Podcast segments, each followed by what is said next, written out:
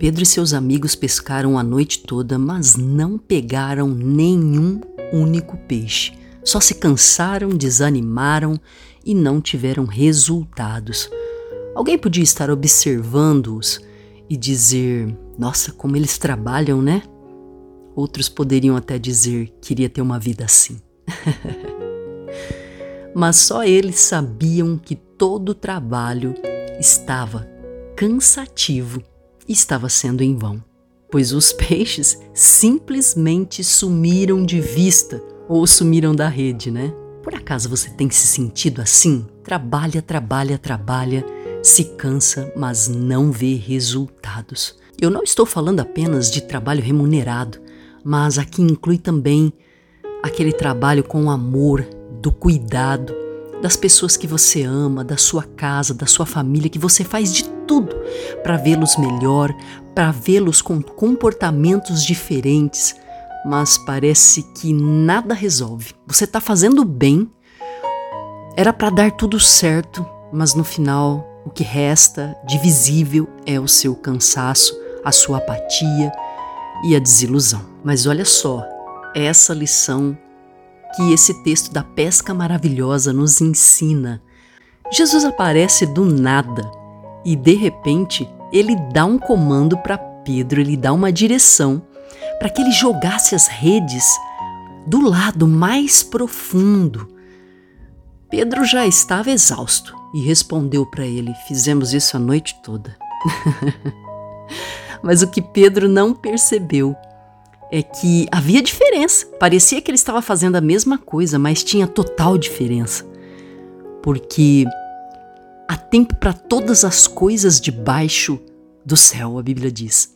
Você pode estar fazendo a mesma coisa, mas se o tempo não for o tempo correto, se não há uma palavra de Jesus e você está tentando fazer na força do seu braço, com as suas forças, com a sua inteligência, com a sua técnica, eu sinto lhe informar que não vai dar certo. E daí pode estar vindo o teu cansaço e toda a escassez. E a vergonha também, né? Jesus ensinou para a gente que o fardo dele é leve, mas para ser leve, a gente tem que caminhar debaixo da palavra dele.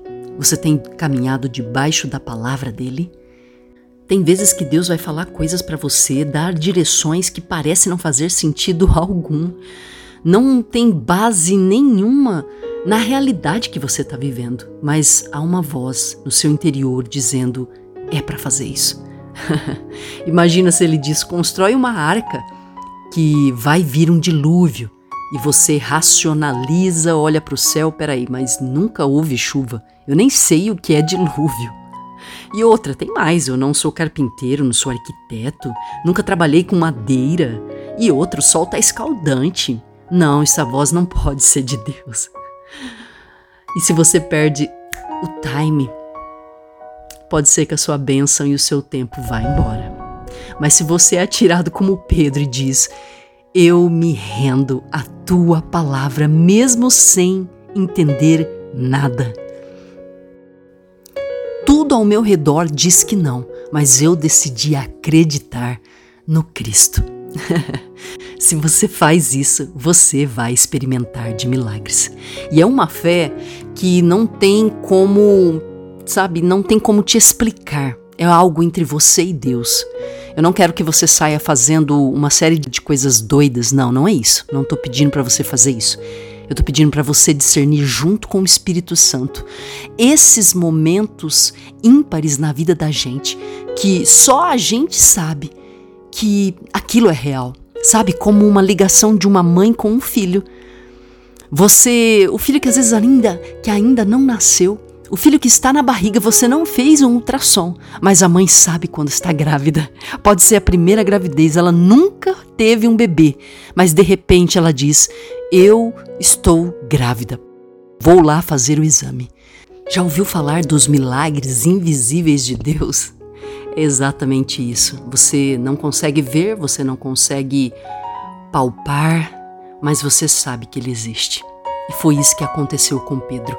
Debaixo de uma palavra poderosa, de uma, debaixo de uma palavra profética, ele, juntamente com seus sócios, seus companheiros de trabalho, se moveram. E conclusão: os peixes pularam na rede. Né? Eles passaram a noite toda fazendo a mesma coisa. Gastaram muito tempo e não veio nada, mas num piscar de olhos tudo se resolve de maneira fácil e todos que estavam perto dele foram abençoados. Olha que chave! Quando você obedece no tempo, no modo correto, todos ao seu redor são abençoados. Você tem andado com pessoas que desejam Jesus, pessoas rendidas a Jesus, porque se você estiver andando com pessoas rendidas a Jesus, você não precisa fazer nada. porque a bênção vai chegar até você e vai te surpreender. Hoje mesmo, pela manhã, eu fui surpreendida com uma oferta de amor. Uma pessoa entrou em contato comigo e disse: Olha, eu quero lhe fazer uma oferta. Eu guardei um dinheiro para pagar o IPTU à vista, mas o Senhor pediu para que eu desse parte dessa oferta para você. E eu fiquei lendo aquilo primeiro sentimento que brotou no meu coração, misericórdia.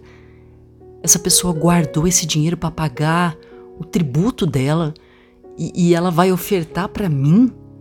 Eu sei que é uma oferta de amor. Será que ela ouviu direitinho? Não é melhor era orar um pouco mais?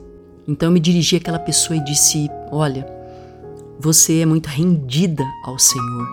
Glória a Deus por sua vida. Mas você orou direito? É isso mesmo que o Senhor pediu para você fazer? E ela disse: Sim, eu orei. Ele me falou isso na semana passada, na realidade. Eu orei, pedi confirmação e ele pediu para que eu desse parte desse dinheiro para você. Falei: Então, amém, eu recebo. isso é andar com pessoas rendidas. Você não fez nada, mas você é abençoado de tabela com quem você tem andado não é sobre merecer, mas é sobre obedecer, sobre se render. que lição maravilhosa! E olha só, Deus não quer pessoas brilhantes, mas Deus quer pessoas rendidas. Então, se você está fazendo de tudo para ser brilhante, para brilhar, para fazer a diferença, mas tem parado pouco para ouvir a voz de Deus, Gaste mais tempo ouvindo a voz de Deus do que fazendo. Aí está a chave.